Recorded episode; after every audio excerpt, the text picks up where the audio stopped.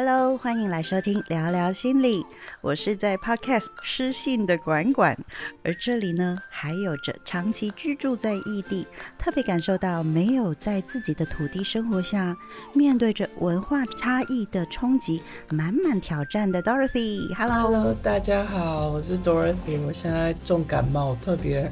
想念台湾有鸡汤，有你生病的时候有人照顾我的 Dorothy。哦，好想台湾。OK，嗯，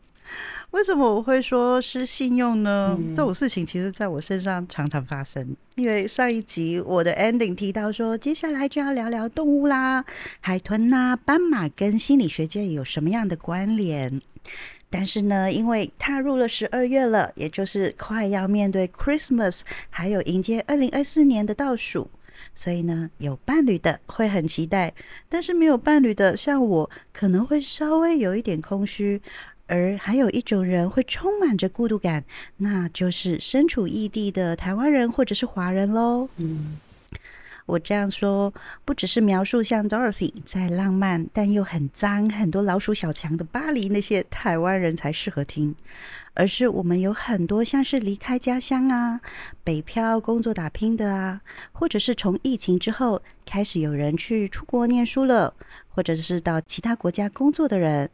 当然还有一种。就是感受到免于恐惧的自由是多么可贵的东西。这些流亡海外再也无法回到自己土地生活的人，所以咯，可不要以为出国念书或者是工作就是一种超棒的人生。当然可以体验很多不同的世界观，那是很棒的事情。不过你人在国外，没有在熟悉的土地之下，那种空洞洞的感觉。其实是很默默、默默的一点点、一滴滴的，深刻在你的意识里面散发开来。遇到开心，不知道跟谁说；不开心，又不晓得能够找什么样的出口去懂自己的感受。而且台湾人又那么的海豚，对啊，我就提起来海豚了。不过下次再聊。所以呢，我们这次的主题就得要先在动物之前插播一下了。这次的大纲呢，可是 Dorothy 拟出来的哦。我们选了人生当中四大类别的冲击状态，遇到这些冲击的时候，究竟心理师或者是心理智商，他们可以给我们什么样的协助跟支持？而 Dorothy 本身，因为也就是亲身体验了这些冲击挑战，能够非常懂那种很难说的明白的那种空空洞洞的缺，让大家了解，心理治疗师、智商师不是只有听我们说话，或者是跟我们聊聊就收钱而已。他播这一个主题呢，除了想要在节日之前，会有一些人表面快乐，但内在可能空虚、寂寞、孤单、冷的，听的时候会有一种。嗯，你懂我的感觉。还有的是，上一集我们把精神分析治疗的面纱掀开了一点点，但还是有一些人遇到不舒服了，对心理界还是有一点模模糊糊的。我们这次再拿起一个小灯笼，照亮一些些。如此一来呢，每个人就会知道，未来如果遇到什么样的状况，心理师能够给大家什么样的帮助，至少有一个底。也会比较安心。那我在讲这四大类别之前呢，Dorothy，你有什么需要补充的吗？这个不算管管失信哦，是因为我最近呢接了还蛮多新的个案的呃询问哦，然后管管就好奇我会来找我是哪一些类型的，嗯那时候我就大概列出了四类哦。有一类是那个远离了自己原生家庭跟原生的环境，终于有空间跟时间认识自己的。然后第二种呢是适应新环境跟文化冲突跟困扰的，嗯。然后第三种是真的是人生轨迹、人生事业发展，你碰到一些很重大的选择啊，比如说在法国，像我好像我就瞬间把我的重心挪到了法国，那。整个我的生活连接，像我现在生活，就很想念台湾的 那些鸡汤啊，像关关还分享什么低基金，嗯然后在巴黎有多难买低基金吗？嗯然后那些都是一个挑战，因为你等于就是这是你的人生，但是好像也不是从零开始。嗯然后第四个是像是失业啊、失恋啊，像最近欧洲真的景气很不好，真的有非常大的变动，这也会影响到我们在做自己人生规划，同时也会有一些，比如说你刚好换工作，或者你人生刚好卡在一个节点，就是你该不该买房子，你在哪里买，嗯。这些冲突跟冲击会有这些，一方面也是因为我就是在国外求学这段时间，我还没有真的完全把重心搬到欧洲来之前，我还在台湾的时候，有一个学长哦，他来找我，原因是因为那时候我已经在英国念书了一段时间，所以他觉得我可能能够懂他，是一个台大的学长。嗯他那一年是来法国学法文，准备要念巴黎的哲学博士班。嗯，他就整个人状态陷入到很严重的严重忧郁症，所以他其实是紧急回台湾治疗他的忧郁症。嗯看了一些精神科医师，发现他的那个状态很难被理解，所以他来找我，想说我这个也在异国发展的人能不能够懂。嗯我一直都待在脑子里，因为那个时候我是没有接到的，因为嗯我在英国的环境是回伦敦有一种比自己的家还要更像自己家的感觉，那种自在感。嗯我那时候不太能够懂，所以一直到我这几年这样子重心移到法国，尤其是在巴黎，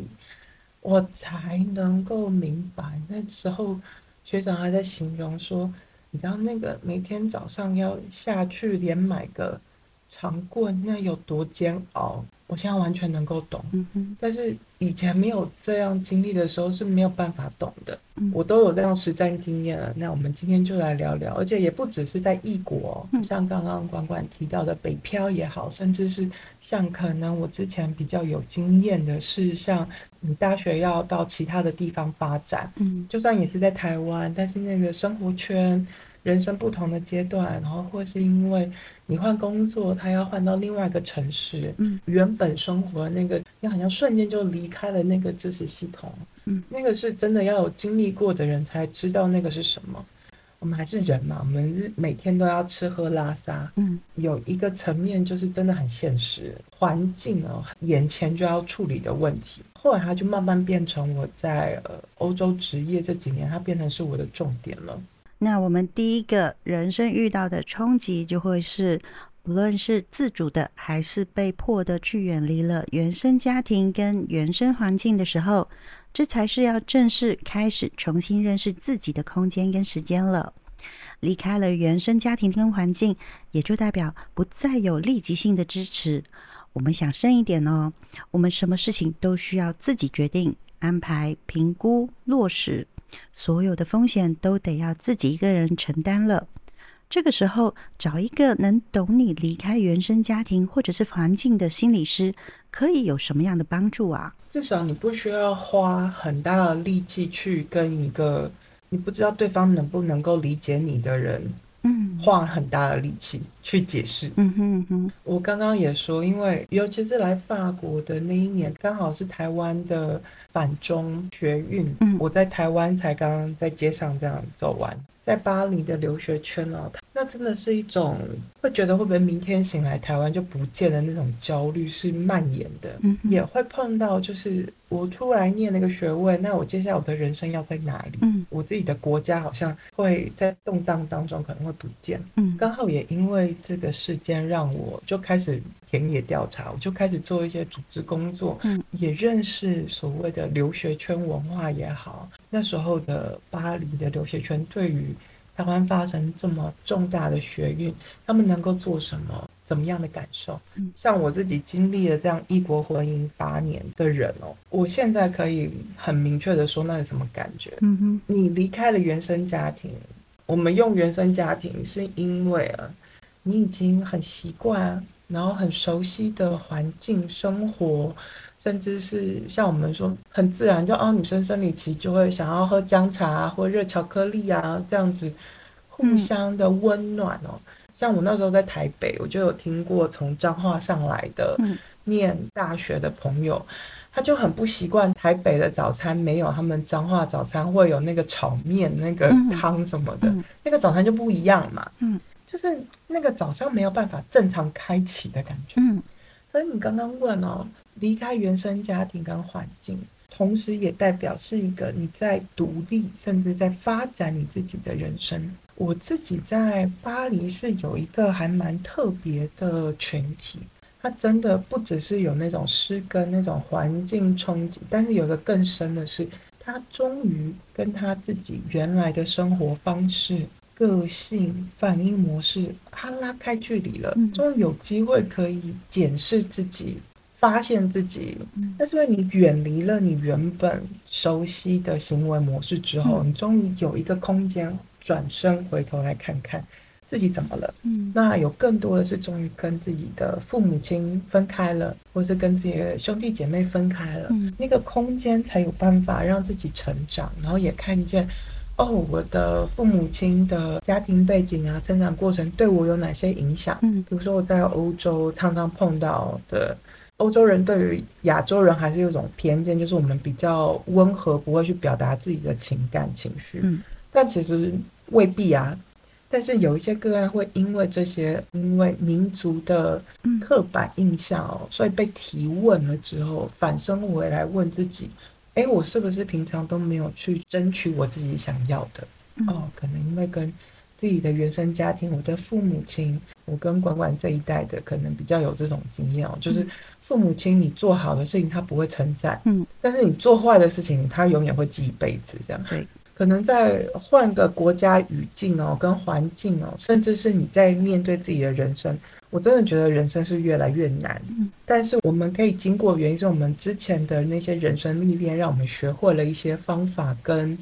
自我理解，嗯，所以就算前面的挑战是更难的，但是你也变得更强大，可以去面对它，嗯，连我自己也会回头去看，说，哦，我是不是一个我想要的东西不敢去争取？为什么不敢争取呢？因为的确可能在台湾的环境，或是我跟我父母之亲之间的关系，就不是一个会去讲好的、称赞你的那样的文化跟亲密关系，嗯。我自己可以人生有第二次选择的话，我想要成为怎样的人？嗯，可能是被动的，未必是主动说哦，我好像要把过去的人生切掉，也未必，而是很自然的人生进到了另外一个新的篇章了。嗯，我有一个好像重新开始，就好像不是重新开始，但是我有那个空间，嗯，可以更去发展我想要成为的人，可以让自己过得更开心。或是去追求我自己想要的价值。嗯我觉得我几个个案让我很感动的是，他来找我工作，不只是终于有那机会说我以前受伤了，这个我很痛。同时有更多的是我想要走出来，我想要对我的人生有所掌控。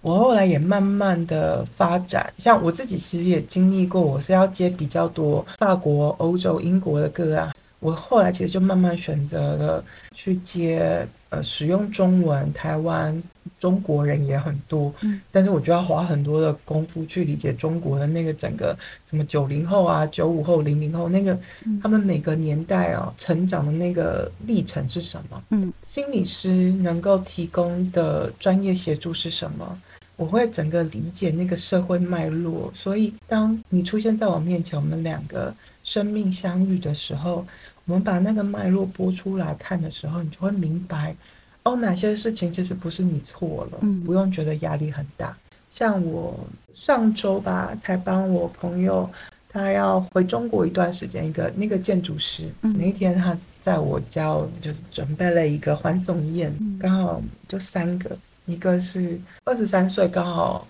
研究所刚念完，嗯，我这个建筑师朋友是研究所念完了之后工作了几年，然后跟我我说我们这三个世代，我是碰到零八年经济海啸，我这个建筑师朋友呢碰到一五年的欧洲欧债的，嗯，然后现在这个二十几岁啊，研究所刚毕业的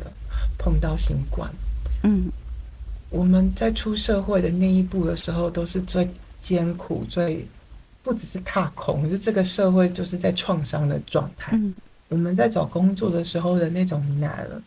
可能是其他比我们早个几年或者是晚个几年的人无法懂的。嗯嗯嗯，所以我们没有不好，只是我们刚好遇到一个心理师，那个理解是要深到这种程度，是可以接住你的。嗯，我记得我那一天，我朋友真的是悲壮，他工作所有的同事、主管都非常的喜欢他，然后他自己都负责了一个案子，嗯。但是合约到了。建筑事务所就是没有办法给他一个正式的合约，工作合约，而且理由还是因为我不知道未来两三年之后我的嗯。公司规模还有没有？你那边说两三年，你现在当下这么多业务就是在我这个朋友一个人身上这样，然后因为这样就不给他工作，因为拿到正式工作会比他请那些实习生还要贵啊。嗯但是那种悲壮的感觉，就是他希望被认可，你就是要给我一份工作，认可我的嗯程度跟能力嘛。嗯可是我们这个环境，这个时节就是没有办法。嗯有的时候他有一些特殊的环境跟条件哦，这是一个心理师他可以协助你看见的。嗯我就跟我朋友说，你不要那么的悲壮啊，我们缓一缓，缓一缓。嗯。那个缓是你我们看到那个现实的状况是这样，我们什么是自己可以把握的？嗯。有的时候我们只有在关注在我们离开了原生家庭，像我之前在英国求学碰到的事情，他们其实是听不太懂的，嗯，所以最后连我跟我家人都是，他们只管我没有吃好睡好，对，生理期的时候没有多喝姜茶这样，嗯是，因为其他的他真的无法理解，他无法想象。我们在讲离开原生家庭，我们都一直在看原生家庭，但是没有看到的是我们人离开了，代表我们在异地，找一个治疗师也好，他能够提供的就未必是你的朋友，你的朋友可能也跟你处在同样的状态啊，嗯。他也是在风雨中飘摇，也是很不稳的，大家都各自要用自己的本事活下来的。嗯所以你的朋友未必可以给你那么多的支持跟理解，嗯家人可能也未必有办法能够理解。嗯我被动的成为，这是我的专业哦，在异地的适应这样。嗯好，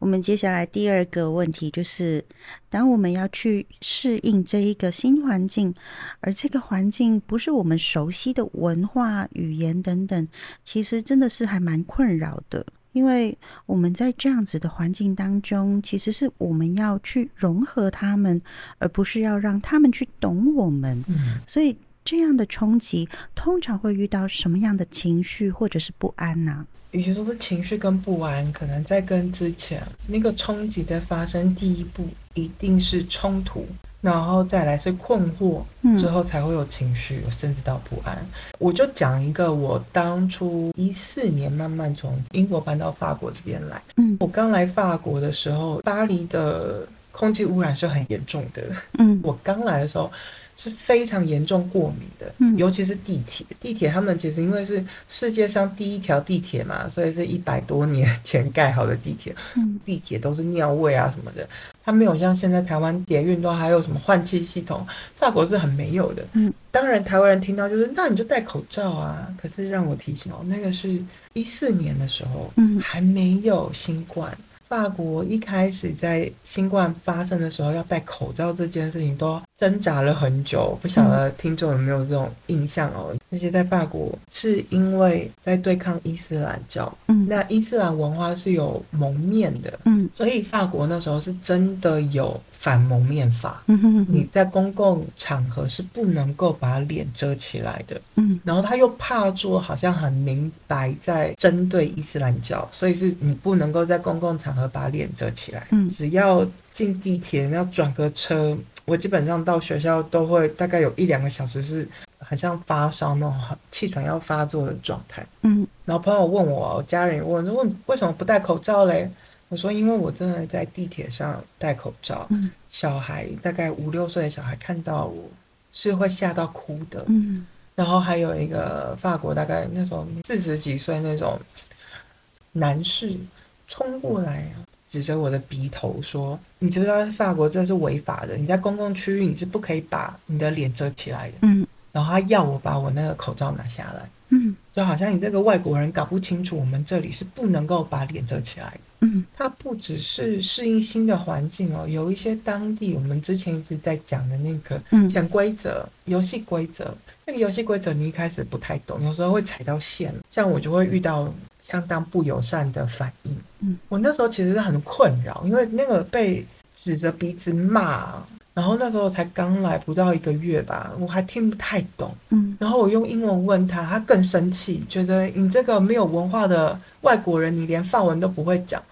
是我们要去融合他，不是他们来理解我们。嗯等于说我们要使用他的语言告诉他，就是你发现有冲突了，嗯有困惑了，这些问题其实是法国升级的难题。这样你刚来，我们是小白，与其可能说小白，还不如说哇，有好多地雷区哦。嗯疫情期间，我在巴黎有做一些组织不同的社群，然后慢慢的发出一些声音，嗯才有办法让法国人明白，其实戴口罩是一种保护你也保护我。我们要生产出一个让法国人听得懂的解释，嗯这是一种尊重。我才搞懂，原来法国人觉得你有戴口罩，代表你觉得我有病。嗯因为他们法国人受的教育是，医生为什么要戴口罩呢？嗯因为其实我们怕把我们的疾病传给别人嘛，没有尤其是开刀嘛。嗯可是，在法国这边的教育是，你戴口罩的人是你是脆弱的那一个，你觉得旁边的人有病。嗯我在地铁上，我才说一个五岁的非裔的小男孩看到我就在哭，因为第一他只有在医院的时候会看到，代表我们进医院护士会戴口罩，因为进来的人是有病患嘛，嗯他会感到你你你觉得我有病吗？我又到医院了吗？会引发他们好像进医院那种恐慌感。嗯大人呢会觉得，当然一方面有我刚刚说对于伊斯兰教那种，他们不敢直白的说我们其实就是歧视伊斯兰嘛，嗯 不敢明讲。但是呢，你又踩到了他们不能够明讲的痛点，嗯你就会听到很多花式的借口，一定是困惑。所以我说，第一个一定是冲突，然后第二是困惑。嗯再来才会到那个情绪，那个情绪是，你走在路上你会被人家侧目的，那个才会到不安，也就是我在这边生活成本哦很大，我需要想到很多的方法，连我找到那个请医生开的哦，还是我跟我另外一个在法国待比我还要久一点的朋友讲说。你就去医院开个就好了。那时候我到法国，我是到了第三年才拿到我的健保卡，嗯所以我根本就不知道有这一招。可是我刚来就碰到这么严重的问题，怎么办呢？我刚刚来，还因为其实是法国这边的行政问题哦，拿不到健保，我没有办法看医生，嗯所以我还要得去拜托。然后那些医生还以为我是那个偷渡客，我是黑户，嗯那种很夸张、光怪陆离，那真的是当地人想都没想过，可能在台湾人也很难想象的状态会发生。嗯说哦，我在巴黎这样待了快十年了，这些很夸张的状况，我们都已经很习惯。就是到有一天突然间觉得云淡风轻的时候，与其说我们融合它，还不如说是我们学会了怎么样跟一个跟自己体质不合的环境对话。嗯，所以这不只是一个异国，比如说我这个台湾人在巴黎，包含北漂，甚至你到一个新的工作环境也会有，因为一个新的工作环境，他自己有自己的潜规则、游戏规则，你也刚加进去，你要加入。嗯像我自己在接个啊，我在工作的时候，我们甚至会来练习。嗯所以你找一个当地的，或者是有这样子的背景的治疗师的好处是，你会发现，嗯，你不是唯一的那一个，那我可以把我之前的经验告诉你怎么做，这部分就未必是融入了，那就很像是翻译了。嗯那你能不能够理解对方的逻辑方法？所以，当你到了一个异地，先不管是不是像我，毕竟是在巴黎，那到不同的国家，我自己在英国就有遇过，嗯，没有什么冲突，嗯我其实是适应很顺利的。嗯当然有我人格特质啦，而且我刚好去的时候，那时候在英国相对经济条件什么是好的，嗯所以我其实没有碰到什么太多的责难。嗯，情绪跟不安，那个其实已经是在我们找出解决方法跟理解你那个处境是什么之后，就像我现在可以很快速的跟大家分享我的理解。嗯当你有理解之后，那些情绪还需要吗？嗯这时候可能那些情绪跟不安，甚至连发生都不会发生。所以有的时候你不需要去自我检讨，有时候当呃刚刚第一题管管在问的，找这样的心理师或是专业人员有什么帮助哦？嗯也许你刚到刚刚落地，你可能未必有那么快的可以找到这样的团体。像我在巴黎都有断断续续，我有空我就会做支持团体，也就是在分享这些 know how。嗯，所以这样的心法还是给大家可以适用，尤其是现在等于就是年关将近，可能有一些。呃，人生计划什么的，嗯，在考虑自己有没有那个能耐照顾自己情绪之前，有一个我们可以先搞清楚那个发生了什么事，有没有一些理解跟有一些必要的工具，嗯，也就是说，当我们意识到我们是在适应新的环境，我们需要准备哪些工具、认知、理解，我们准备好进去的时候。冲突就会降低，甚至有的时候还会发生一些很好玩的事。回到管管问的哦，就是那个融合，嗯，跟他们不会来懂我们，原因是因为我们好像我们就是那个加入进去的那个分子，嗯，所以一开始得要讲，在讲之前要先搞清楚那个状况。像我刚刚也没有讲到，在讲适应环境的时候，我们最常讲的是舒适圈，嗯，其实舒适圈其实是一个。科普心理学常常使用的概念，所谓舒适圈是让你感觉到安全，就像我一直在讲那个安全网。嗯，但其实很少人会去提舒适圈之外的那一圈其实是什么呢？其实是呻吟圈，你会感觉到不舒服、被挤压。我跟我个案在工作的时候，之前那个在奥地利好了，我就生产了一个 PDF，然后就跟大家讲那个舒适圈，重点不是舒适圈。而是那个舒适圈，你要拓展舒适圈，它会有几个阶段，会有呻吟圈，然后再慢慢的到成长圈。嗯，你的舒适圈才会有弹性，才会适应。嗯，那个适应是还包含理解的。你在适应，你在接触一个新的事物的时候，所以如果你很快的就进入到那个不安跟情绪里头的时候，就你没有看见一个人在成长的时候，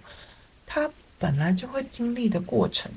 我自己也是心理师嘛，真的有很多在讲那个安全啊、信任啊，但是我们其实忽略了一个人，人不可能顺顺利利的，除了碰到挫折之外，还有另外一个是挑战啊，是成长啊，嗯，那个才是你的人生可以继续发展下去的方法。我们在离开舒适圈的时候，会的确会碰到不舒服，可是你不用害怕，那个不舒服也许是成长，我们必须要经历的，嗯，而那个。会感到不舒服，其实也代表你可以把它想象成是一种挑战，但是也可能是在推展你对于你自己认知的极限。